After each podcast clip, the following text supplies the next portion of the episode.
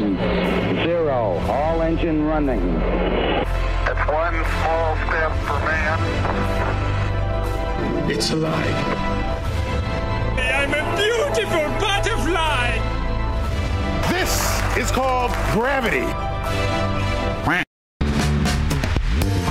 Fala, queridos ouvintes do Quark Podcast, tá começando mais um episódio para você e como você deve ter visto aí no título, hoje é um Quark é tchau, certo? E aí hoje como convidado a gente tem a Tatiana Babinski. A Tatiana tem aí uma, um pouco de experiência, uma larga experiência, na verdade, como vocês vão ver aí no episódio, na aplicação aí de medicamentos, na produção de medicamentos e é uma forma ali da parte da farmácia que a gente não teria esse conhecimento para trazer para vocês, certo? Então ela veio aqui para complementar e trazer bastante informação sobre essa área aí que pode ser um pouco politizada, mas a gente tentou é, trazer esse episódio de forma que não ficasse é, pro, pro, não, não pendesse pro lado da, da política, certo? Então, se você tem alguém conhecido aí que tem é, essa falta de informação quanto à não utilização do tratamento precoce, é, a gente está aí trazendo esse episódio tranquilinho para vocês entenderem desde o processo que é realizado na fabricação dos medicamentos até a, a surgimento ali da, da, dos mitos quanto à aplicação da, da ivermectina e da hidroxicloroquina na, na cura aí do, do Covid-19. Beleza? Então, se você curte o nosso trabalho aqui, não esquece de dar aquela força curtindo é, o nosso, as nossas publicações lá no Instagram e seguindo lá no Instagram, né, que é @quarkpodcast e seguindo também na plataforma de podcast que você escuta. Então, se você é, escuta a gente lá no, no, Spotify, não esquece de dar um, dar um seguir lá. Nas outras plataformas eu não sei como funciona, mas não esquece de dar aquela força pra gente continuar produzindo o episódio aqui é, do jeito que a gente gosta, beleza? Então é isso, aproveita o episódio. Qualquer coisa, manda um e-mail pra gente complementando lá no quarkpodcast.gmail.com Beleza? Então fica com o episódio de hoje e aí aquele abraço.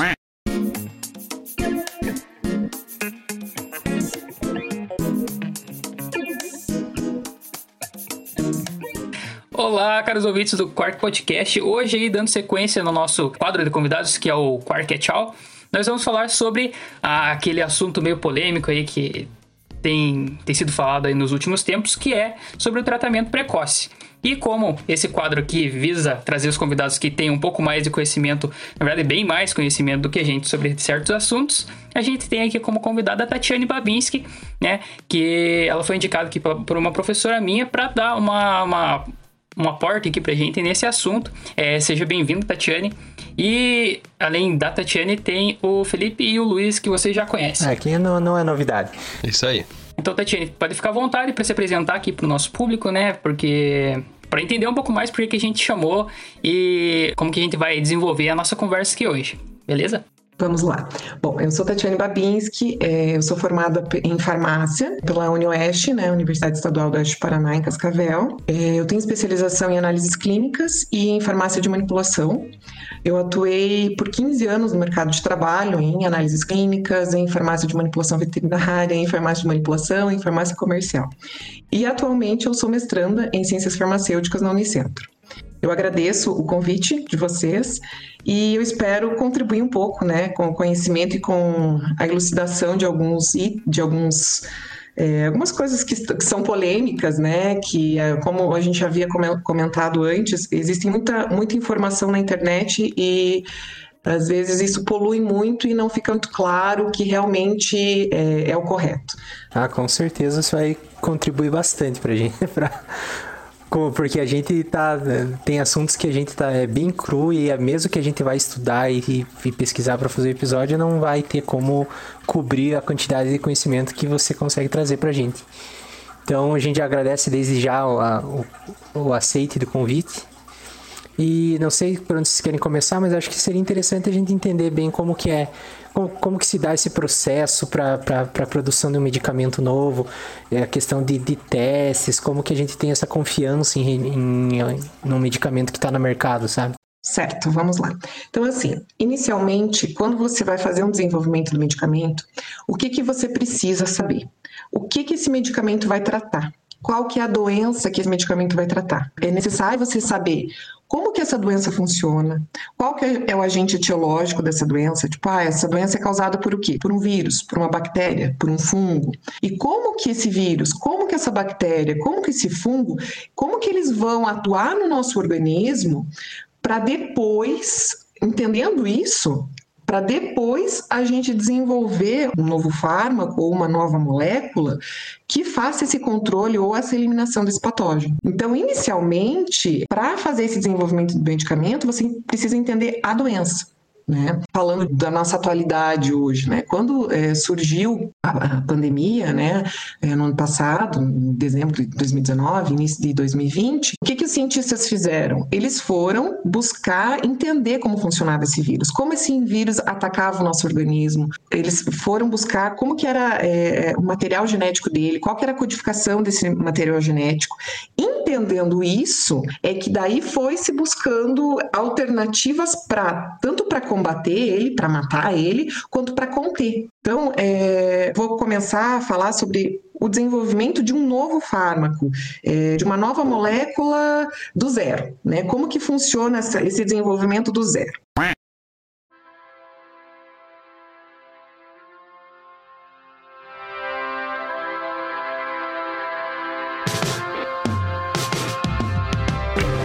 São várias etapas que são seguidas essas etapas é, é são etapas padrões para o mundo inteiro, né? Então, tanto uma indústria farmacêutica aqui no Brasil, quanto lá nos Estados Unidos, quanto lá na China, eles têm que passar necessariamente por todas essas, essas etapas para colocar o remédio lá na prateleira da farmácia. Quais são essas etapas? A etapa inicial é a pesquisa experimental ou fase pré-clínica.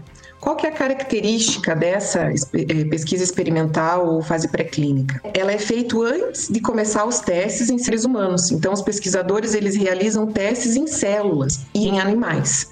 Né? Então é feito que ah, tem um, uma molécula lá que acredita-se que seja boa para alteração de, de pressão, né, para hipertenso.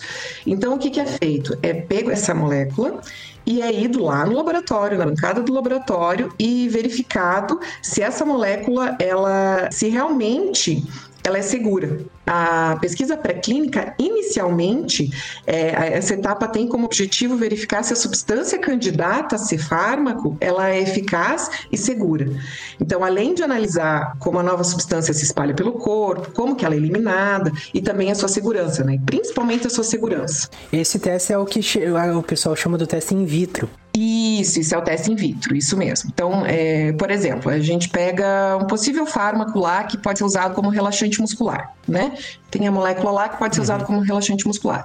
Eu pego essa molécula, vou lá no laboratório, é, em, né, in vitro, lá com os tubinhos lá, com as, com as culturas, e aplico essa molécula em uma célula isolada de um tecido muscular. E vou ver, verificar a eficácia.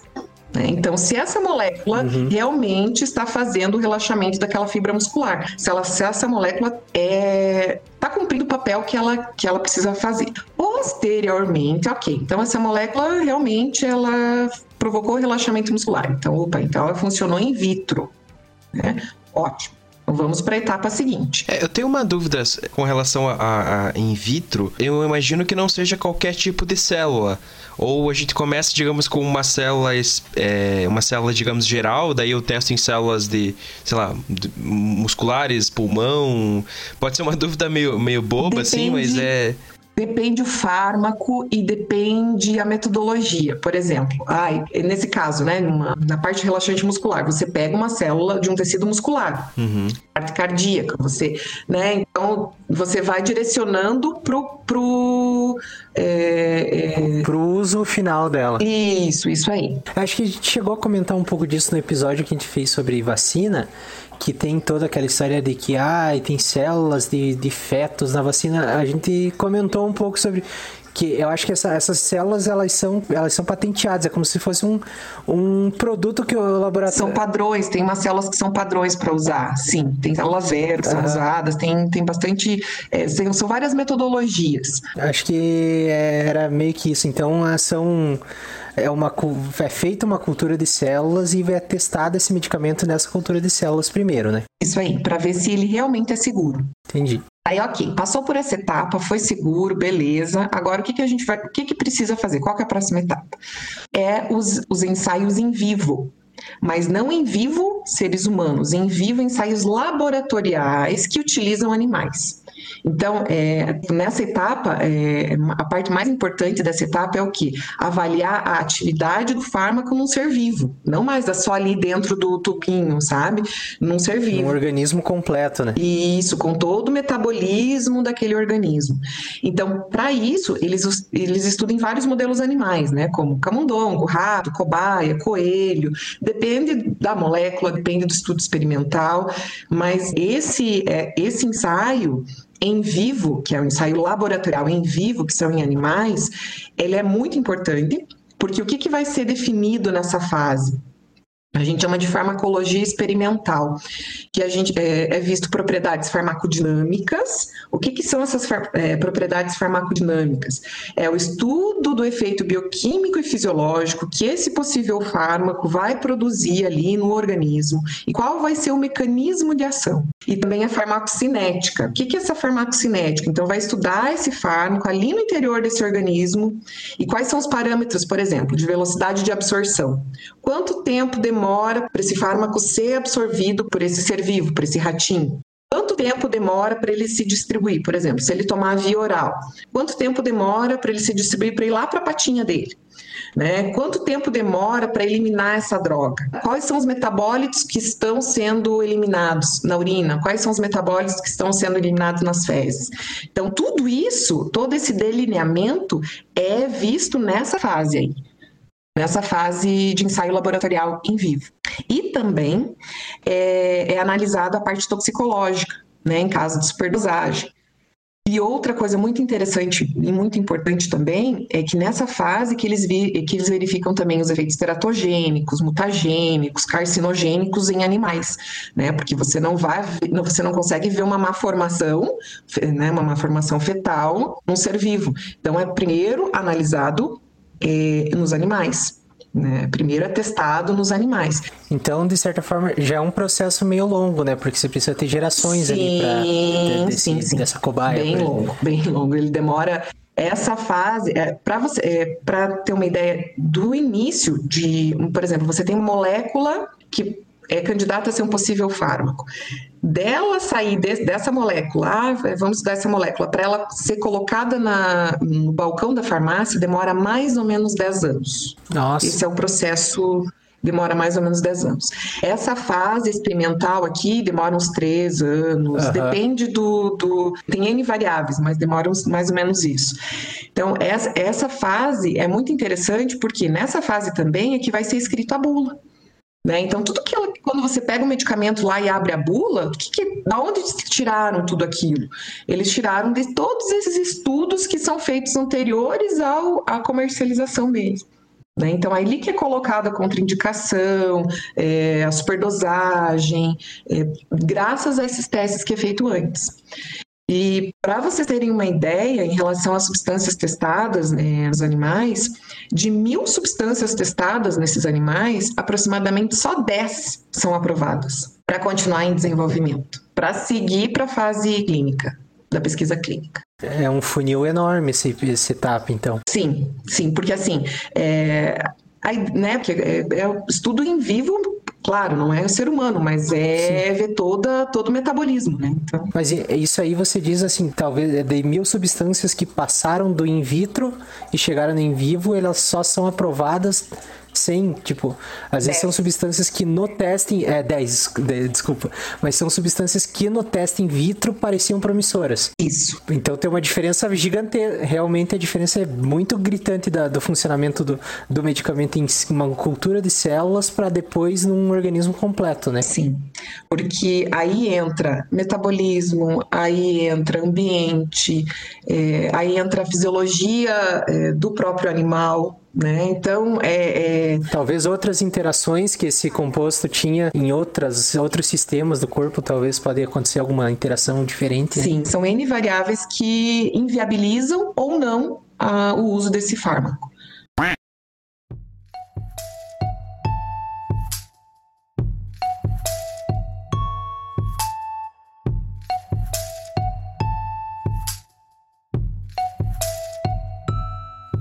Vamos fazer de conta agora que a nossa molécula lá passou em vivo. Foi feitos ensaios é, laboratoriais, né, com os, com os animais, e os animais foi bem tolerado, né? Então os animais uhum. continuam vivos, tá tudo ok, né? Porque uhum. continuar vivo acho que é bem importante nesse processo, né? foi delineado tudo, ok, essa molécula foi aprovada pra, nessa fase. Daí agora, qual que é o próximo passo? O próximo passo é a pesquisa clínica. Na pesquisa clínica é que entram os seres humanos. Até então era só em laboratório, com, com a cultura de célula, e em laboratório com os animais. Agora, na pesquisa clínica entre os seres humanos. Entendi. Então é o último dos últimos processos, é o que entra o ser humano na história. O teste em ser humanos, no caso. Na realidade, a pesquisa clínica ela tem quatro fases. Ah, então aí. é bem. Ela é bem é mais, por isso que demora 10 anos tudo, né? Então é bem Sim. criterioso, bem criterioso. Então, assim, qual, qual é a ideia da pesquisa clínica? É, a pesquisa clínica ela envolve seres humanos, né, que são voluntários para essa pesquisa. Esses seres humanos eles são sadios, são, não tem nada, e também eles são doentes, são enfermos. Então tem as duas formas de candidatos, digamos assim? Sim, é, dependendo da fase da pesquisa clínica, é utilizado um tipo de, é, de ser humano, vamos uhum. assim dizer. É, na fase 1, né? Na fase 1 são as pessoas sadias. E, ma e mais para frente, a partir da fase 2, são as pessoas doentes, acometidas por aquela doença que aquele fármaco pretende ser usado. Acho que esse é o caminho mais ético mesmo, porque você testar já o medicamento novo numa pessoa que, de certa forma, está mais debilitada, sem saber a, a reação desse medicamento no corpo humano, que apesar de ter sido feito em vários animais, existem diferenças grandes também. Acho que por isso primeiro vai é, testado num, num, num ser sadio para depois no indivíduo sadio para depois se ocorrer tudo bem ali, testar no enfermo, né? É, isso aí. Nessa, nessa etapa, a dose, ela já está definida ou se define a dose na etapa clínica do, do estudo? As doses para, né, é, pra, enfim. A dosagem do medicamento? É, dosagem do medicamento. Ótima pergunta. Ótima Já se pergunta. tem uma ideia dos estudos em animais ou, ou se define, né, ali? É, já se tem uma ideia, mas é assim, uma ideia é, animal é diferente do ser humano, né? Claro que é, é, é, Só que assim, a definição, né, a batida de martelo mesmo ali, acontece na fase clínica. Então tem uma noção dessa dosagem a partir do organismo dos animais. Isso, você tem uma faixa, né? Você tem uma faixa uhum. já, é, é, é, é, efetivo, né? Nessa uhum. faixa. Porém, não se sabe se é, por exemplo, de 10 a 100. Não se sabe se é 20 ou se é 50.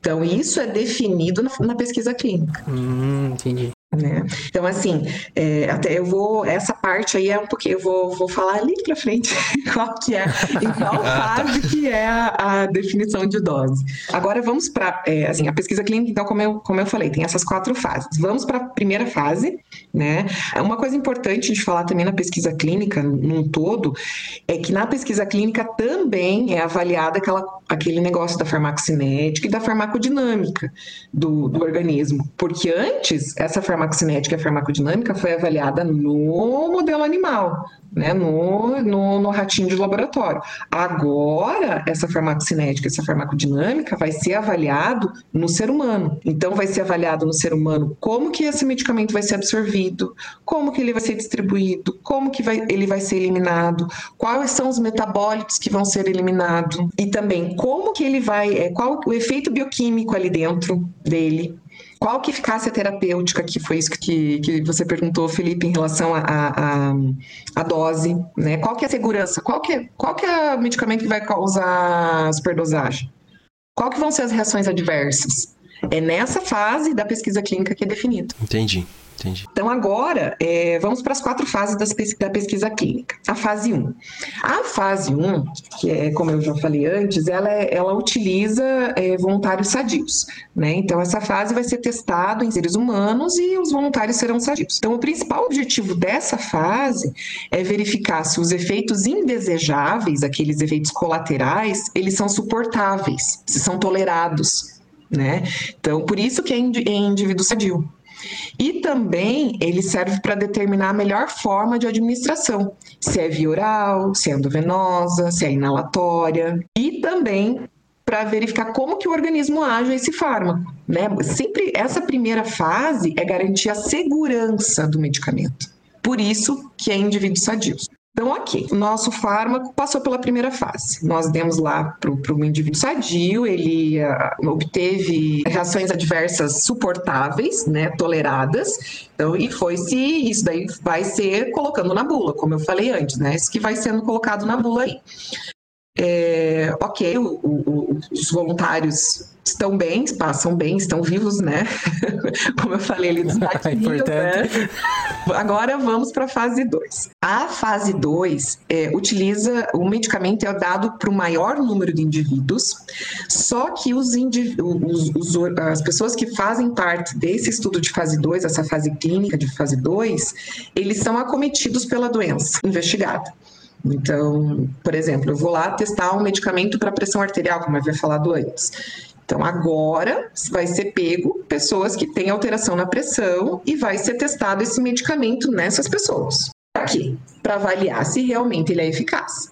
Então, o objetivo da fase 2 é para ver se esse medicamento no ser humano é eficaz ou não, né? Se ele funciona para tratar determinada doença. Definida a segurança, vai ser definida então agora a funcionalidade, se ele é efetivo mesmo. Isso mesmo. E daí aí que vai ser estabelecido a dose, que foi o que o Felipe pediu, é, comentou antes. Qual que vai, em que fase que vai ser a dose? Vai ser nessa fase 2 aí da pesquisa clínica que vai ser estabelecido a dose ótima né? Qual que vai ser a dose que vai provocar é, um efeito bom, de, de, por exemplo, de hipertensão, como eu havia falado antes? E qual que vai ser o intervalo entre as doses? Esse medicamento vai ser tomado de 4 em 4 horas? Vai ser de 8 em 8? Vai ser de 12 em 12? Entendeu? Essa, nessa, nessa fase que vai ser definido isso. E também, qual que vai ser o regime de administração do novo fármaco? Esse novo fármaco, ele vai ser administrado por quantos dias? Por sete dias, como antibiótico de sete a dez dias, ele vai ser administrado por cinco dias, que geralmente corticóide é dado por cinco dias. Qual que vai ser, é, né? Ou não, pode tomar direto que não vai ter problema. Ele, né? Então tem todo, todo é, é nessa fase que tem esse estudo, nessa fase 2 da fase clínica. Uhum. Ok, então nosso fármaco passou pela fase 2, foi efetivo, ele funcionou para aquela doença que a gente está testando, e agora a gente vai para a fase 3. Qual, o que que faz-se na fase 3? Qual é a diferença da fase 3 para a fase 2? Na fase 3, há uns, os estudos são mais randomizados, são mais multicêntricos. O que, que é isso? Né? É, eles têm uma comparação, são muito, um grupo muito maior de pessoas. A comparação entre as intervenções, por exemplo, é, é feito é feito o mesmo protocolo em diversas instituições, né, envolvendo mais de um tipo de população, diferentes padrões genéticos, etnias, locais. Então, por exemplo, você pega esse medicamento aí para hipertensão e aplica num grupo é, aleatório de doentes aqui em Guarapuava, num grupo lá em Curitiba, num, num, grupo lá na Bahia, com vários padrões genéticos, né, como eu havia falado, e, e, e vários, várias peculiaridades diferentes, né, mais, mais. Essa que é, a, que é a, ideia da fase 3. E daí o que, que ocorre nessa fase? Ocorre a, compara a comparação entre o tratamento padrão já existente, isso em caso de fármaco que já existe no mercado. Por exemplo, eu estou fazendo um novo medicamento para hipertensão, mas já existe no mercado outros medicamentos. Então, eu comparo esse que eu estou testando com os já existentes. Opa, pera lá, mas eu estou fazendo um medicamento que não existe outro padrão. Como que eu faço a comparação? Eu faço pelo, através do placebo, que são aquela dose placebo que a gente fala. Então, daí faço o grupo teste e o grupo controle. Daí, nesse grupo teste, né, eles recebem a dose nos mesmos, das mesmas maneiras, e daí é avaliado é, toda a eficácia, segurança nessa fase. Então, não é para todo medicamento que tem esse processo do placebo. Então, quando o medicamento já tem um quase não equivalente, mas um outro medicamento para o mesmo propósito, no lugar do, do placebo é utilizado esse outro medicamento? Eles utilizam o medicamento padrão, ah. que recebe o tratamento padrão, que já existe no mercado. É, qual o motivo de se utilizar um placebo? pra, no- nessa, nessa etapa da pesquisa? É, isso eu, pelo menos eu sempre entendi que era que o placebo era utilizado pra gente ver se realmente é o remédio que tá fazendo aquilo, sabe? O- mas pelo que eu vi agora, talvez não sei porque ele pode ser substituído pelo remédio padrão. É, porque assim, realmente, o placebo é para é pra isso, né? Você pega duas pessoas que estão na mesma condição, um você dá um que estão doentes, um você dá o remédio, outro você dá o placebo. Esse do remédio, teoricamente, tem que melhorar, né? É, e o placebo, não, né? É porque, assim, isso é caso de, de, de medicamento novo, né? Quando não tem padrão. E como que você vai é, dizer que ele foi eficaz se você você tem que comparar? Você tem que ter uma, um parâmetro, né, para comparar. E acho que nesse caso daí o padrão você consegue ver se esse medicamento tem uma resposta melhor ou pior do que o padrão. Isso, isso. Porque aquele padrão já passou por esses testes e já mostrou-se a efetividade dele, ele é efetivo. Então, se esse meu novo é, for efetivo tanto quanto ou até melhor, né, é, é, isso mostra que ele está pronto para ser colocado no mercado. E daí essa é a terceira fase, então, do teste clínico. Essa é a terceira fase. Ok. É, é, deu, é, você entendeu, Felipe? Sim, entendi. Aham. Ok. É, essa é a terceira fase. Então, ok. Essa terceira fase, o medicamento passou por isso, foi e a duração disso é mais ou menos quatro anos, tá? Só para de três a quatro anos, só para a gente ter uma, uma ideia de tempo aí. Ok. Passou pela fase clínica na fase 3. Agora ele pode ser, ir para o registro. Então, agora, esse medicamento, ele vai ser é, levado para, dependendo do país, né? Porque cada país tem sua legislação sanitária. Então, aqui no Brasil é Anvisa, nos Estados Unidos é FDA. Então, cada, cada país tem as, os seus, né, as suas regras em relação a isso. Então, para registro, esse produto, para que esse produto chegue no mercado, ele tem que ser registrado nesse, de acordo com a legislação sanitária vigente do país. Né? Então, para esse processo, o fabricante ele tem que apresentar para, no caso aqui na- na- no Brasil, para a Anvisa, os resultados de todas as fases pré-clínicas, que a gente falou lá atrás, e dos estudos clínicos, junto com a descrição também do processo de produção desse medicamento. Como que esse medicamento vai ser produzido? Ah, ele vai ser em cápsula, tá? Mas qual vai ser o recipiente que vai ser usado? Ah, não, ele vai ser é, endovenosa. Qual vai, entendeu? Então, tudo isso, a, bu, né, a receitinha do bolo tem que estar tudo bonitinho para ser registrado. Daí, se a Anvisa tiver de acordo com os dados que vai ser submetido, né, referente a, referente à qualidade, eficácia e segurança do medicamento, daí a autorização ocorre e o medicamento vai ser lançado para comercialização. Eu tenho, eu tenho uma dúvida quanto ao papel da Anvisa, porque, pelo que você está explicando, ela é responsável por verificar se aquilo que o remédio está prometendo é aquilo que ele entrega, né? Então, a minha dúvida é que Isso, ela vai verificar esses dados, esses dados ah, que ela não foi faz os testes para ver se é aquilo mesmo, então ela só é responsável por. Ela confere a documentação. É, ela pode ir até o local onde é feito esses testes. Por exemplo, é, teve até caso, acho que é.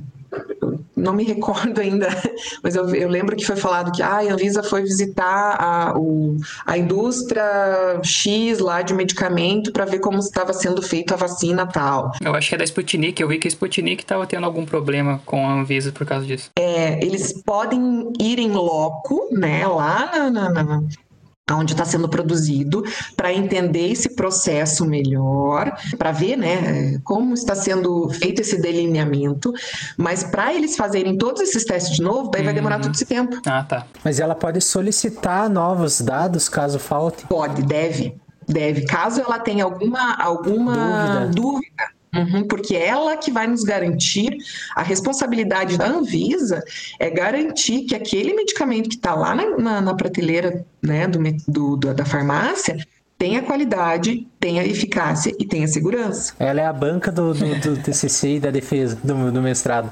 Justamente. isso aí. Mais ou menos isso. Isso aí. Então, ok, vamos, vamos fazer de conta que nosso fármaco passou pela Anvisa. Então, ele foi liberado para comercialização. Acabou por aí o negócio? Acabou por aí a pesquisa clínica? Não, não. Tem a última fase, que é a fase 4, que é a pesquisa pós-comercialização. O que, que é visto nessa pesquisa pós-comercialização? Nessa fase 4 é a chamada farmacovigilância, que nós titulamos de farmacovigilância. O que, que é isso? Então, essa fase é posterior ao registro e ao lançamento né, desse novo medicamento. É, o que, que são, são vistos nessa, farmaca, nessa farmacovigilância? Estudos de vigilância após comercialização para estabelecer esse valor terapêutico, se realmente é esse valor terapêutico. O surgimento de novas reações adversas, porque às vezes é, surgiu uma reação que não estava lá na bula. Né? Também a frequência é, do surgimento das que, das que já estão conhecidas, que estão já lá na bula. Entendeu? Tipo, ah, é, falou que deu cefaleia, mas ops, não teve esse, esse relato mais. Então, será que realmente era isso? e também as estratégias de tratamento. Então, por exemplo, tem dois fármacos que é bem interessante nessa parte de farmacovigilância, que, é, por exemplo, a um, sildenafila. Vocês conhecem a sildenafila? Não. Olha, eu não pelo, conheço. por esse nome, não. É, o azulzinho, vamos Ah. assim. Se eu falar o azulzinho, vocês vão saber, É, né? eu É que é ainda que não todo mundo conheço. Eu ainda não conheço. Então, então deixa, deixa eu, deixa, deixa eu, deixa eu é, é, explicar por que, que eu, eu, eu citei esse medicamento. Esse medicamento, ele foi desenvolvido inicialmente para hipertensão arterial pulmonar. Hum, Então, era essa, lá, na- lá atrás que a gente eh, estudou, lá que, eu- né, que eu comentei com vocês, que você tem que saber que, que- qual doença você quer tratar com aquele medicamento, era essa doença que eles queriam tratar com a sildenafila. Era hipertensão arterial pulmonar. Era isso que eles queriam tratar. Só que durante os estudos, durante essas fases eh, clínicas aí, eles observaram que esse medicamento, ele também tinha um efeito na disfunção erétil. hum, E daí a Pfizer, que era o fabricante, patenteou isso, colocou no mercado e foi um sucesso. Ligeiro demais. Então, é, isso para vocês terem uma ideia. Às vezes você pega uma molécula e quer tratar uma determinada, uma um determinado doença. Mas lá no final você vai ver que ela tem efeito para outra coisa. Além daquela doença. E assim, mas isso, ele de certa forma é posto numa balança, porque caso ela funcione para duas coisas, você vende ela como um produto para qual das duas, sabe? Para as duas. Para as duas. Até se você colocar lá o princípio ativo, é, ele vai estar para as duas coisas. Só que assim, tem, daí tem, tem relação à dose também, Aham. né? Daí, às vezes, uma dose pode ser um pouquinho mais para uma, outra Ah, mais para outra. claro. E, e essa. Tem outro Ah, fármaco desculpa, também. Pode te interromper, mas. É, não, só, só a título de curiosidade mesmo, que é bem interessante. Tem outro fármaco também, que o nome dele é bem, é bem é, bimato, bimato, bimatotros, bimatotrosta. é bem... O Felipe é bom Eu falei que isso é, é trava-língua. Esse é, é trava-língua, bimatotrosta. Esse fármaco, ele é utilizado para pressão intraocular. Né? Então, é, as pessoas usam lá para pressão intraocular. E como as pessoas foram usando ele e começaram a verificar o quê? Porque ele é usado para né, tratamento de glaucoma. Ele começaram a ver que ocorreu uma reação de prolongamento de cílios, crescimento dos cílios. Ah, eu presenciei essa, acabou. isso aí já. Mas pode contar, eu conto a, a minha experiência depois. É, ó, e acabou que foi mudado, ah, mudou-se também a indicação. Ele, ele virou também como um cosmecêutico. Ele é, ele é utilizado para glaucoma, mas ele também virou um cosmecêutico para crescimento de cílio. É, eu tenho um tio, o meu tio, ele trata glaucoma com esse medicamento. E o médico comentou, ele realmente ficou com os cílios bem. Parece que ele passou rímel, assim. E o, e o médico dele falou que tem muita gente que, que utiliza esse princípio como cosmético. É, o minoxidil acho que também é nessa pegada aí, que é um medicamento que infelizmente eu tô tendo que recorrer, porque eu tô ficando careca. É, daí, daí eu comecei a pesquisar e eu, ele acho que era um medicamento utilizado pra hipertensão. E eles começaram a reparar Isso que quem, quem tomava o medicamento começou a, tipo, começou a crescer cabelo e pelos pelo corpo, assim. Isso mesmo. Então, é, é- é isso que é o interessante, né, da, da- da- dessa parte da, farmacologia. Então, às vezes, é, o medicamento, ele é usado, ele, ele vem para uma proposta e ele acaba sendo usado para outra. Também, né? É, é, dependendo da dose, né, que eu falei. Ou, às vezes, o efeito colateral dele, né? É, nossa, um medicamento que é super hum, Dramin. Né, Dramin também é usado para o pessoal não, não, não passar mal. Mas a, essa é, não era a função do Dramin até então? O Dramin, ele, ele, tá, ele é usado para vômito, só que o, o pessoal usa o Dramin também para dormir. Ah, sim. Não usam para vômito. Eles Aham. usam para dormir.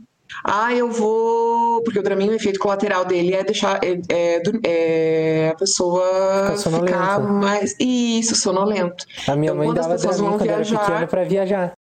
E deu dormir É, a viagem E inteira. não, e não necessariamente porque você tinha enjoo. Sim, é bem isso aí. Era pra você não encher o saco mesmo. É, só encheu o saco até hoje, na verdade. Mas então não é tão tão incomum medicamentos apresentarem outras funcionalidades depois da sua da sua já definição, produção e comercialização. Não. Não. Ah, isso é Só interessante. que aí que. É, não, isso é, é bem interessante.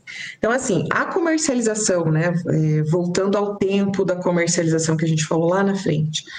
É, nos primeiros dois anos de comercialização, o medicamento que ele, ele vai começar a ser usado lá pela, pela população, né, ainda com um número limitado. Daí é possível observar já eventos de hipersensibilidade e aumentar o número de, de reações adversas, que às vezes é isso é colocando é colocado nas bulas.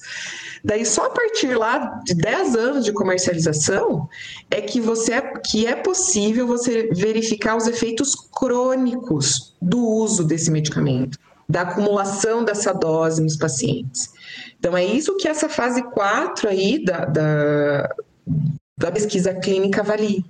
né? Essa, esse tempo pós-comercialização. Entendi. E por quanto tempo tem essa vigilância sobre o medicamento? É uma coisa que é, fica sob responsabilidade da, da empresa, da, da fabricante para sempre. Sempre, Uhum, sempre.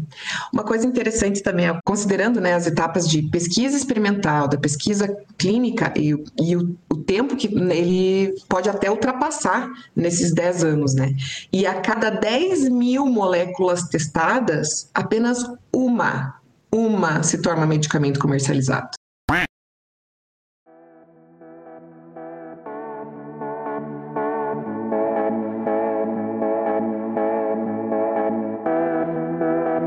Agora, é, uma pergunta que eu peço para que eu quero pedir para você: será que dá para acelerar esse processo? Dá. Ah, d- d- desculpa. desculpa, eu achei que era só o processo de explicar o episódio aqui. Nossa, Não, me não, perdi não. muito.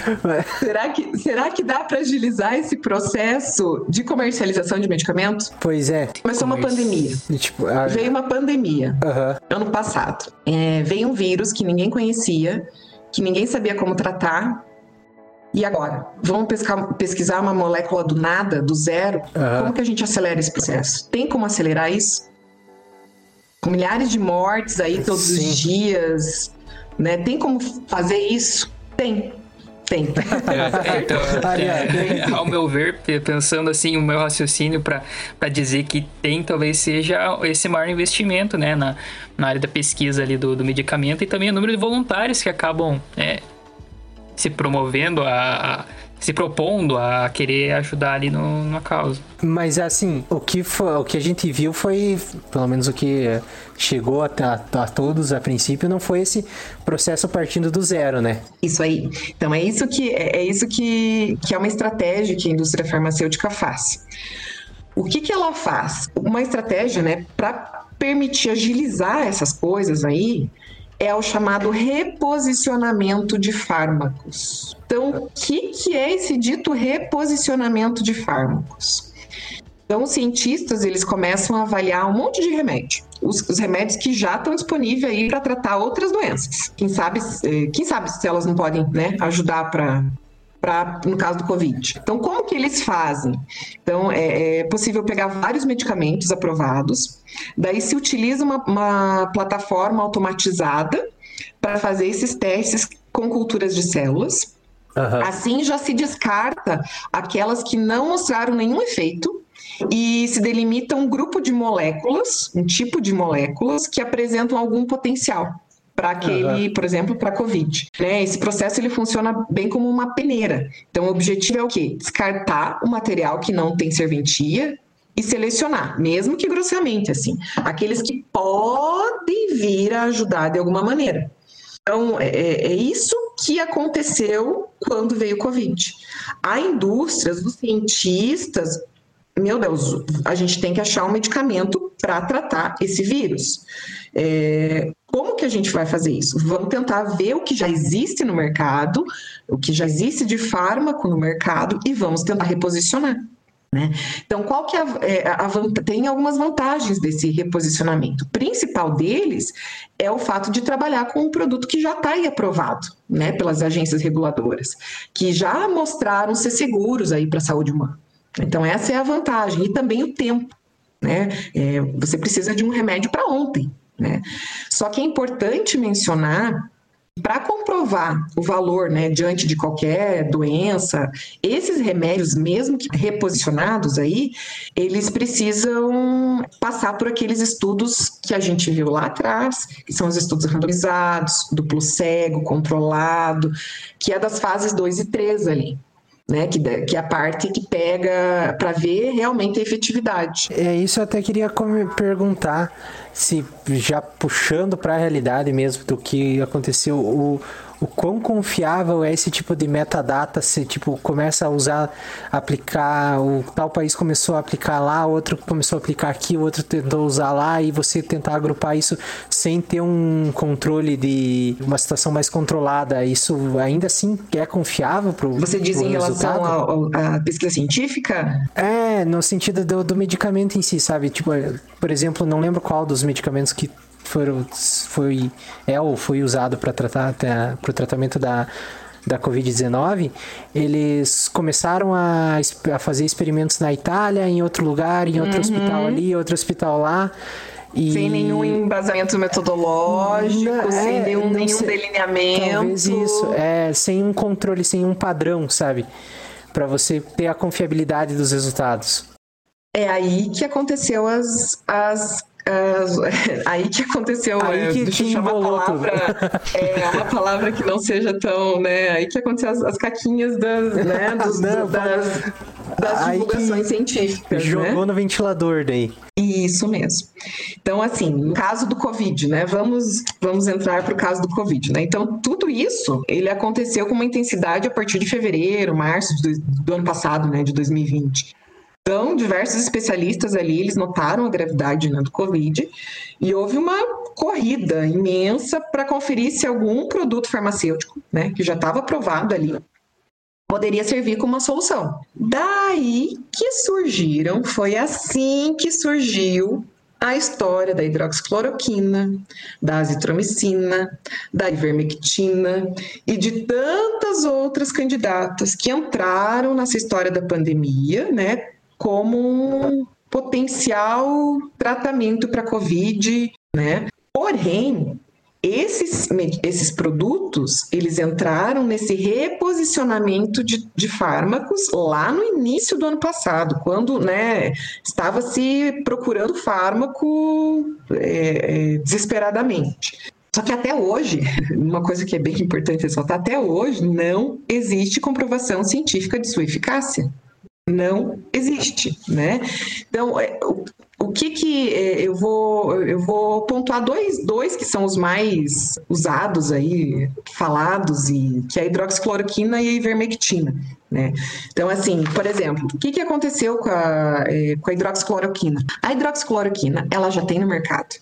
Ela é, é usada para antimalárico, antirreumático, para lúpus, para artrite. Ela, ela foi sintetizada, para vocês terem uma ideia, em 1946. Ela foi usada, ela foi sintetizada, produzida em 46 e foi colocada no mercado em 55, então nove anos depois. Né? Passou por todos esses testes ali que a gente viu ali atrás. Só que a hidroxicloroquina, é, ele começou a ser explorado contra a Covid, que foi feita essa relocação de medicamento aí, e daí opa, ele foi um possível candidato. Daí o que, que aconteceu? Foram, foram pesquisar isso. Daí foi feito um, um estudo em, na China, um pequeno trabalhinho na China, só que ele só ganhou manchete mesmo, a hidroxicloroquina, com a publicação de um estudo feito por um médico francês, lá em março de 2020. Não sei se vocês lembram. Ah, o, o, o famoso Didier Raul, né? Esse mesmo, esse mesmo, esse próprio. Então, assim, é, o que, que aconteceu naquela época? Foi que você comentou ali de, de as pessoas começaram a testar, testar, testar, sem muito delineamento, querendo resultado, querendo resultado positivo, e daí, né, foi feito. Bagunçou tudo. Bagunçou tudo. Então, o que, que, o que, que esse cara fez? O que, que esse médico francês fez? Ele foi lá, testou em março de 2020, fez uma pesquisa com 36 pacientes e afirmou que esse remédio, né, que é a hidroxicloroquina, é, que é usado para malária e lúpus, ele diminuía a mesma carga do Covid no organismo. Nossa, isso daí foi um boom, né? Meu Deus, uma, um, um, vírus que está matando todo mundo, foi uma esperança, assim, os cientistas Lógico. ficaram, né? É, tanto que é, o presidente, a, a, na época, o presidente dos Estados Unidos, Donald Trump, ele deu uma. Ele falou que deveria ser colocado esse medicamento no. Na, deveria ser usado esse medicamento na hora que as pessoas estavam morrendo. Na época, o, também o, o, nosso atual presidente Jair Bolsonaro também é, abraçou essa ideia, acreditou nisso e, e falou né, a respeito da hidroxicloroquina. Mas, o mas é, me parece muito é, precipitado isso, um, um N amostral de 32 pessoas. Me Justamente. parece muito pouco agora, agora que eu, que eu entendo ainda mais sobre a, todo esse processo de segurança e teste de um medicamento. Parece que 32 pessoas é uma coisa que, que não traz uma detalhe, confiança. O detalhe é que, assim, esse médico francês, ele em janeiro, agora de, de, de, de 2021, ele fez uma carta se retratando que ele não tinha colocado algumas pessoas no trabalho. Entendeu? Agora, em janeiro, ele, ele admitiu numa carta que ele tinha excluído alguns voluntários é, no teve, resultado da pesquisa. Ele foi tendencioso, então, ele, né? ele teve um viés, ele teve um viés. Uhum. Então, assim, pra, é, daí, no final do, do fritar dos ovos ali, né, para avaliar os dados, é, os, todos os dados completos dessa pesquisa desse, desse médico francês, com, os, com todos os participantes que vão ficar fora, o resultado da hidroxicloroquina era negativo. Não houve redução da mortalidade. Uhum. Só que isso daí, Sim. olha quanto tempo demorou e olha quanto E, e também ali, a, a, já né? o, o, problema de, desse tipo de história é que já estava, com perdão da expressão, a cagada já estava feita, né? Porque, como teve um episódio Justamente. que a gente comentou, por exemplo, daquele estudo falacioso que falava que vacinas causavam autismo, né? O cara foi, a licença da médica dele foi caçada, o estudo foi retirado e tudo. Só que aí ele já tinha espalhado a ideia, né? E hoje Até tem muita hoje gente. é usada. É... é... Já foi pra internet. Então, apesar de, de dele se retratar, geralmente a retratação tem muito menos divulgação do que o, a, a mentira, no caso, né? Então, é. assim, a, o alcance do, do artigo desse do, do médico francês aí foi muito maior, por exemplo, do que a retratação dele. Tem gente que só viu o artigo e não viu a retratação.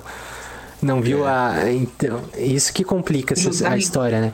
E acho que não foi muito diferente disso o caso da ivermectina também, que o, art, o. Na verdade, foi um pouco de erro de interpretação, talvez. Isso é uma coisa que eu eu sempre que eu tenho oportunidade, eu falo que o, a alfabetização científica de, de, deveria vir lá da escola para se alguém não quiser cursar uma faculdade pelo menos já tenha uma certa noção do, de como buscar uma informação porque foi um estudo de um teste in vitro com a ivermectina com doses altíssimas que mostrou que ela talvez pudesse ter uma eficácia contra o coronavírus mas assim era uma coisa, um teste in vitro. É, já foi comentado aqui a diferença absurda do teste in vitro para o teste em vivo, né?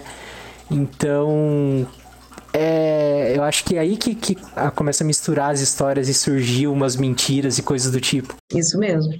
Porque, assim, é até compreensível, né? Assim, no início ali, na parte, no momento inicial da pandemia, surgiu esse trabalho, às vezes os médicos, eles estavam buscando no escuro alguma coisa, algum medicamento para lidar com aquela uhum. doença, porque as pessoas estavam morrendo, eles não sabiam o que dar.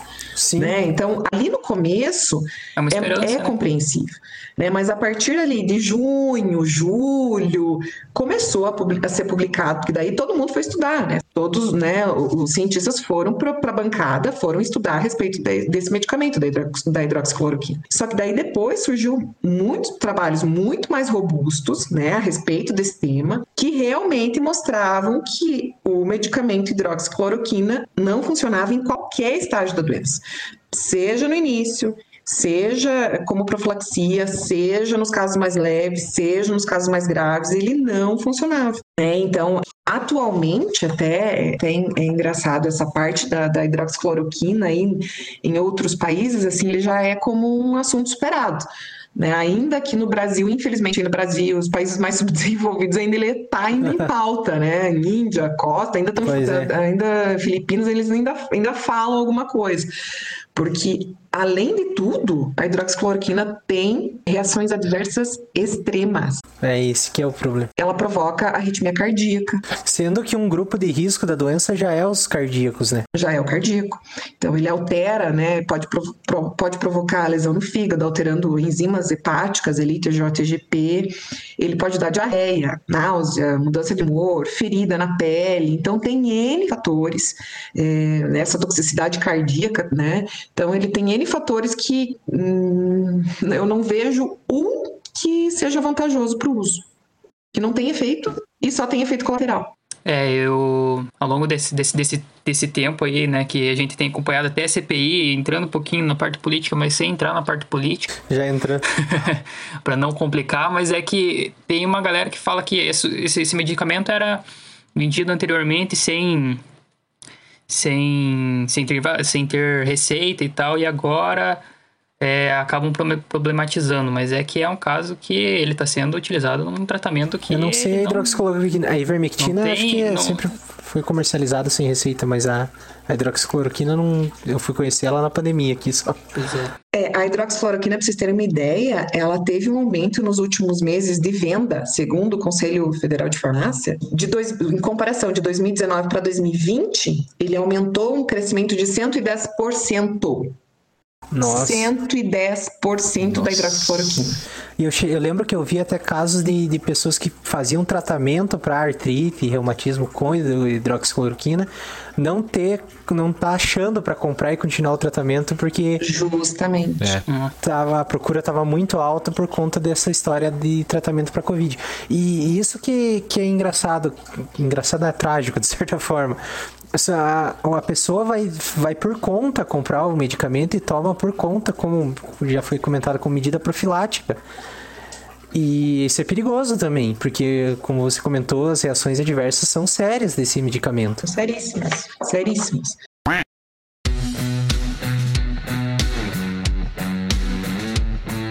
E assim, já que a gente já meio que definiu que medicamento para tratamento depois de você estar com a doença para Covid, até então nenhum tem uma comprovação científica. E lógico que para antes de você pegar a doença também não vai ajudar, mas existe tratamentos, eu não sei se o termo certo é tratamento, mas a prevenção de, de uma doença por meio de medicamento, isso é, é um, uma prática. É tipo você tomar vitamina C para é, não pegar gripe. Não, mas é que a vitamina C não é, um. É. Não sei se é um medicamento. Então, é isso que eu tô falando. Sabe, você tipo... tomar um remédio para se prevenir de pegar doença. É, uma profilaxia. profilaxia. Vamos, vamos dar um exemplo. Por exemplo, não, vamos lá. Eu não quero. Na gripe não, que é vírus também. Vamos pensar em um, uma, um medicamento. Um, vamos, vamos, vamos pensar hipertensão que eu estava falando antes. Ah, eu vou tomar um remédio antihipertensivo para evitar que eu tenha hipertensão, sendo que eu não tenho. Eu tô bem, né? Então, assim, é, é, é, eu vou tomar um remédio para dor de garganta para evitar que eu tenha dor de garganta mas eu tô bem. Sendo que eu não tenho. É. Ou já ainda na ferida, eu vou tomar um comprimido de ivermectina toda semana para eu não pegar Covid. Não, eu vou, eu vou, eu vou, agora eu vou pra ivermectina, agora vamos começar na ivermectina. agora vai começar a ivermectina. A ivermectina, né? Vamos, vamos, vamos, pra, vamos pra ivermectina. E assim, a ivermectina, você já né, é, comentou que é, ela é usada, ele é um antiparasitário, né? Ele foi, ele foi descoberto em 1975. E também ele foi, ele foi usado para a parte veterinária, para antiparasitário, primeiro para os animais na linha veterinária, e daí depois que ele foi usado para uso humano. Lá em 87 ele foi usado para uso humano. Daí tá. Então a ivermectina, quando surgiu a ivermectina? Primeiro foi a hidroxicloroquina, lá no primeiro semestre de 2020, né? A ivermectina veio no segundo semestre de 2020. Veio para disputar ali espaço para como promessa, né, contra a Covid-19. Por que, que ela, ela, ela apareceu? Que foi o que tu falou já, né? Que apareceu um estudo lá experimental com células que a ivermectina matava. Ela simplesmente matava o coronavírus. Só que o problema foi a dose, né, que eles usaram nesse trabalho que era absolutamente alta. Então, assim, se hoje um humano tivesse que tomar essa dose, ele ia ser 10 vezes superior, né, do que o limite considerado seguro. Nossa, é, é super alta a dose. Não, é, é inviável. Não, uhum. não, tem, não tem como. Né? Então, isso assim, que ainda foi na, foi na primeira fase, né? É, isso aí. Então, então, lá em vitro, lá já... no laboratório, lá na, na, na cacelazinha, é. que foi que a gente conversou lá, que em uma cada sei lá quantas, né? É, já dá para descartar esse medicamento, então, como uma opção viável. Se, fosse, porque... é, se ele fosse um desenvolvimento de um medicamento novo, e ele tivesse sucesso numa dosagem super alta, ele pode ser descartado lá no começo, talvez. Já seria descartado, na verdade. É, com certeza seria iam descartar de primeira, né? É uma dose letal. Como é que eu vou usar esse medicamento se é uma dose letal? É, existem ainda. Eles, é, a ivermectina, eu vi que eles estão fazendo ainda estudos. A hidroxicloroquina tá, tá, tá já não, ninguém tá perdendo tempo com hidroxicloroquina, né? Falando uhum. bem a, a, verdade, porque hidrox, a hidroxicloroquina é ineficaz. A, a ivermectina ainda existem estudos, eles estão fazendo estudos randomizados, duplo cego ainda, para ver se tem ou não. Eu até é, andei olhando, é, tem um artigo de revisão sistemática sobre o uso de medicamentos na profilaxia ali, de Covid, Daí falou bastante sobre a hidroxicloroquina e a ivermectina. A hidroxicloroquina, né, que, que não tem nada. E a ivermectina, tá falando que pode reduzir, porém tem é, assim não, na, não tem nada nada certo. Tá tudo muito confuso da, da ivermectina. Então por isso que é, estão estudando, estudando, estudando. É, não foi batido o pé ainda, acredito eu que por, por causa desse, desse análise em vivo, em vitro aí que deu efeito. Então vai que eles vão, sei lá, nanoencapsular essa ivermectina. Pode ser para diminuir a toxicidade né? Então, isso é, é outra, é, é mudar a maneira né, de, de, de administração, só que isso daí é, demora muito tempo. E provavelmente vai ter alterações esse medicamento se for ser mudado, porque o jeito convencional, a princípio, não, não parece estar tá, tá sendo não. eficiente. Não, porque ó, a, a, ivermectina ela dá uma sobrecarga no fígado, assim, a overdose dela é violenta, assim, ela pode dar intoxicação uhum. renal. Então, é, é... eu acho que ela não tem algumas propriedades neurotóxicas também. Tem. Uhum. A, a, a, ivermectina é, é ela é assim. E o que está acontecendo? O que é mais preocupante? As pessoas estão tomando semanalmente, diariamente, um comprimido, dois comprimidos, três comprimidos de ivermectina a rolé. Né? Então, a nossa população está acabando passando por teste toxicológico de forma voluntária. Eles estão se intoxicando, é. eles é, estão se intoxicando ali como animal de laboratório sob pretexto de uma promessa de cura sem que tenha nenhuma evidência uhum. sobre isso. E essa administração também pode levar. Eu sei que para o caso da zitromicina, para antibiótico, eu sei que sim. Mas também não pode levar com que esse medicamento perca sua função antiparasitária de criar, talvez. Parasitas resistentes ou algo nesse. É, uma resistência, uma tolerância, hum, algo assim? Não, não, assim, bacteriano sim, porque a bactéria tem essa, essa capacidade. É, pode ser. Não, não vou dizer nem que sim, nem que é, não. Porque, você tá né? fazendo. Não. Da parte que me tange biologicamente, é uma seleção, quase que uma seleção artificial. Se em algum momento surgir uma mutação aleatória no piolho, por exemplo, que torne ele mais resistente a, a esse medicamento, essa característica vai prevalecer, porque os outros vão morrer. Uhum. Então a população de piolho vai ser. Acho que é segue a lógica do antibiótico, quase como uma seleção artificial dos indivíduos mais resistentes. Então eu, eu acredito, assim, do- até onde eu tenho conhecimento, eu acho que pode fazer com que ele perca a eficácia como parasita. Se bem que, como ele é um antiparasitário bem generalista, não sei se ia ter que ser um acaso gigantesco todos os parasitas que ele combate serem se ficarem resistentes, mas para alguma alguma coisa pode acabar acontecendo. Com certeza. Também acho. Mas é muito sério essa questão de ah, o tratamento precoce que está sendo feito, assim, fazer, sendo feito pelas pessoas mesmo, por conta própria, tá causando problema também, né? Eh, Tem pessoas que estão ficando com problemas de saúde por causa do uso excessivo desses medicamentos. Esses dados que eu falei ali dos, é, da- do número de aumento de, de consumo, é, deixa eu passar, se vocês ficaram espantados com a hidroxicloroquina, olha a ivermectina. Aumentou é, de 2019 para 2020, aumentou 557%. Nossa! É.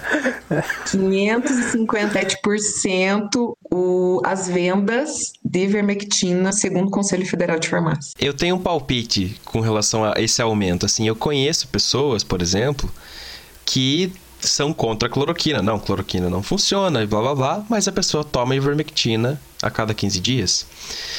O que Porque eu penso assim, assim, não, mas é antiparasitário, né? Ah, É, vai matar os piolho não vermes, ter. não vai ter problema. Tipo, exatamente, essa história de, ah, no máximo, é, eu já escutei essas pessoas falarem assim, não, mas eu- não é até ter." bom porque eu não vou ter parasita, não vou ter lombriga, não vou ter isso.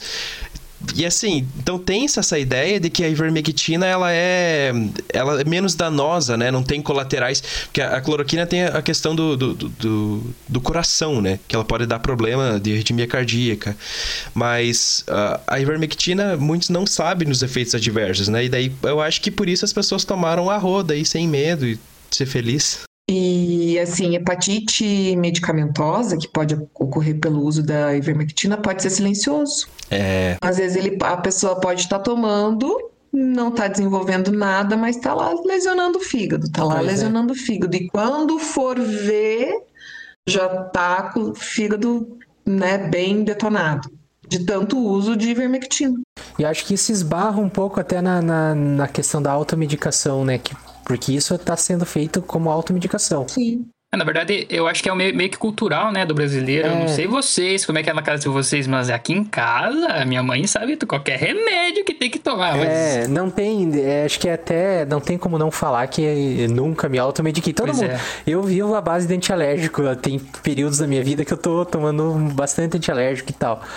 Mas então é um pouco hipocrisia falar que ah, e- mas a gente sabe que é ruim a automedicação, é, não é a melhor, não é nem um pouco boa, em situações podem ser muito mais prejudiciais ainda.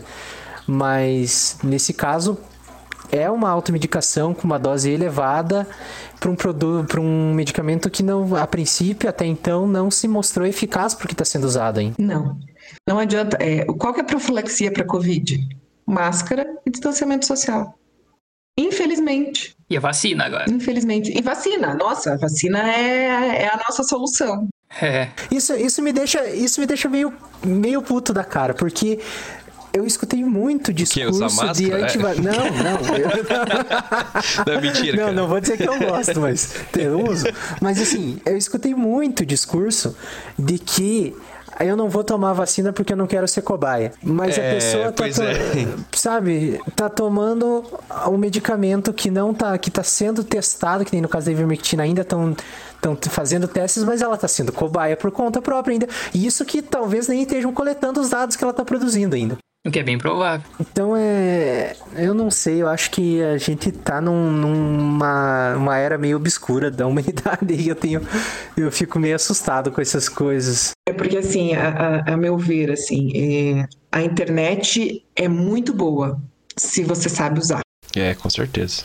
Porque o que que acontece? É, tem muita coisa. Você, é, o que que acontece? Às vezes as pessoas, eu posso colocar lá, na, fazer um depoimento lá na, na, na internet que eu, ah, eu, eu me curei de covid, eu subi no telhado da minha casa, tomei duas xícaras de café olhando lá pro sul e me curei.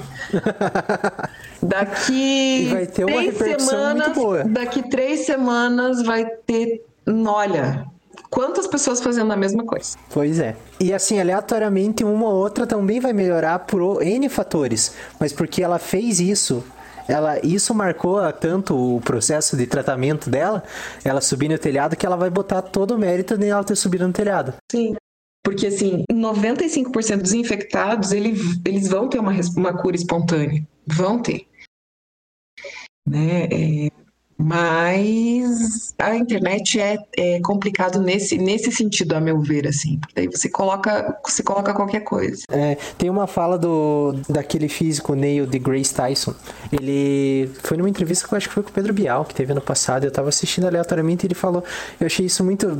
que para mim foi. Eu achei muito interessante que assim. Ele falou que na época que ele estudava, era muito difícil ter acesso à informação. Ele tinha que ir até uma biblioteca na época municipal, que eu estudava, era pegar assim. uma enciclopédia. Não precisa ir muito longe, não. Aí. Eu não tinha internet. Então, e até a biblioteca pegar pegar uma enciclopédia e ler essa enciclopédia. Mas uma coisa que ele falou é que na época que ele estudava, essa enciclopédia que ele pegava não ia ter um capítulo sobre terra plana. Agora, a internet, você tem a informação muito mais fácil, mas qualquer pessoa consegue botar uma informação na internet. Então isso, isso dá brecha para muita coisa. Por isso eu acho que a educação científica tem que ser desde cedo, tem que ser um ensino público, tem que investir nisso para a pessoa saber onde buscar a informação, porque senão vai acontece coisas desse tipo. Super concordo. Por isso que nós temos que dar incentivo e, e e eu acho que o trabalho de vocês nesse sentido, eu acho que está sendo muito bacana, porque realmente você tem que vir com a, a área científica, porque a área científica que está estudando, né? São, são cientistas que Pois estão no é. laboratório que são os detentores do conhecimento. São eles que vão saber é, se aquele medicamento é bom ou não. É, não vai ser o blogueiro lá que, entendeu? Não é, não é essa a ideia. A ideia é cada, né, cada macaco do seu galho, vamos assim dizer, né? Cada profissional fazendo o que realmente e, e sendo ouvido na realidade, né? Sim, tendo seu espaço. E Isso, é, o blogueiro lá escreve lá uma coisa que, que fez, daí todo mundo segue, acha que é bacana, daí vai lá o cientista que estudou anos e não é, e não é reconhecido e não é divulgado e não é Sim. falado, né? Então, nesse ponto eu acho que a, a ciência tem que ser tem que ser para todo mundo. Eu acho que o que você comentou, esse, toda esse- essa explicação que você deu sobre o processo de fabricação do medicamento, mostrou o quão sério é a ciência, principalmente nessa área. O quão rigorosa ela é. Então, o quão confiável é os resultados produzidos por cientistas. Então, tem que, a gente tem que dar atenção para o que está sendo dito por cientistas, porque os, eh, eles seguem, é seguido uma metodologia séria para chegar nesses Muito resultados. sério. Então, e também não é. E e uma coisa super importante a gente entender que não é o que. Se um falou, é que é a famosa síndrome do Copérnico. 10 mil estão falando uma coisa, um fala outra, esse um vai estar certo. Meu, mas você tem 10 mil pessoas falando, você vai. ah, tipo, 50 cientistas falando que o, o tratamento não parece ser eficaz, e o, o médico francês com 32 pessoas disse que é, e ah, vão dar ouvido para ele e não para os outros 50, sabe? Tipo, isso que eu acho complicado. A, a ciência ela funciona como uma máquina, são várias pessoas produzindo resultados, e esses resultados vão se assemelhando até chegar num consenso. Então não vai ser uma coisa milagrosa que vai surgir tão de repente. Talvez ela surja de repente e seja milagrosa, mas depois de vários testes esse milagre se confirme, esse surgimento. Então a gente tem que ser, é, claro, todo mundo quer um tratamento para Covid. Eu, o que, acho que ninguém aqui não quer um tratamento eficaz para Covid. Mas não é por a gente falar que o remédio que está sendo usado não é eficaz que a gente está torcendo contra. Não, pelo contrário.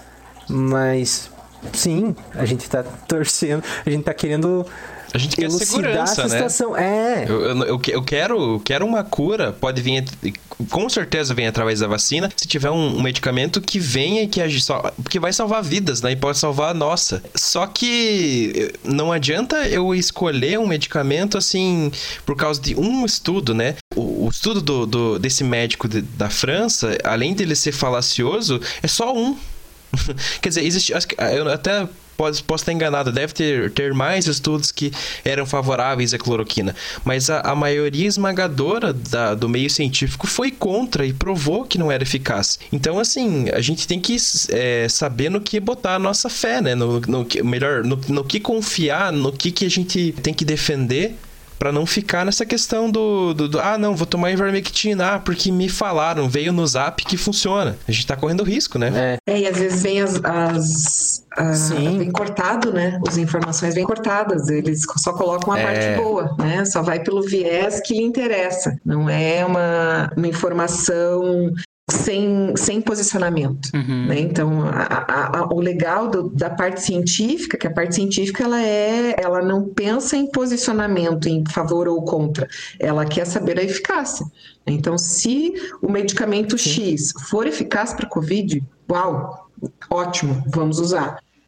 Não, não é. Uhum. Vamos, vamos descartar. pra vai outra. pro próximo, vai pro próximo. Vamos pro... Essa é a ideia. Ainda mais uma situação de urgência qual a gente se encontra, até talvez estamos melhorando a, a passos lentos, mas estamos, mas na, na situação que foi ano passado, acho que essa questão que nem você falou de perder tempo com medicamento atrapalha muito. É, a gente precisa de um tratamento, né? A gente, ninguém aqui tá dizendo que a gente é contra. Até porque depois que a pessoa tá acometida com a doença, não dá para tomar a vacina, né? Então, é- é necessário um tratamento. Só que a gente não pode botar nossas esperanças numa coisa que já, já foi, já era. Cloroquina é passado, né? E, tanto, e esses outros também.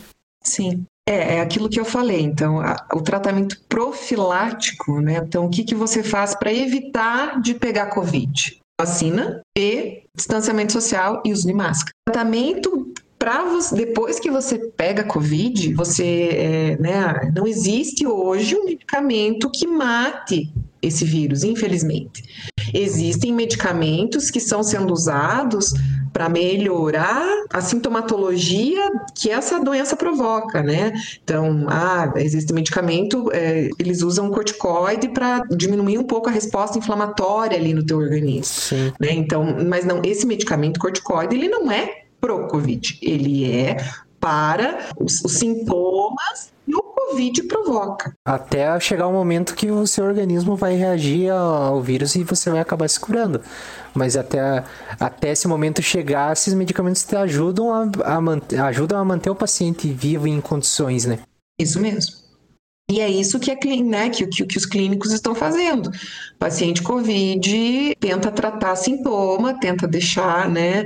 é Porque não existe um medicamento para matar o vírus, infelizmente. O que já foi, já comentamos aqui também que talvez não é matar o vírus, né?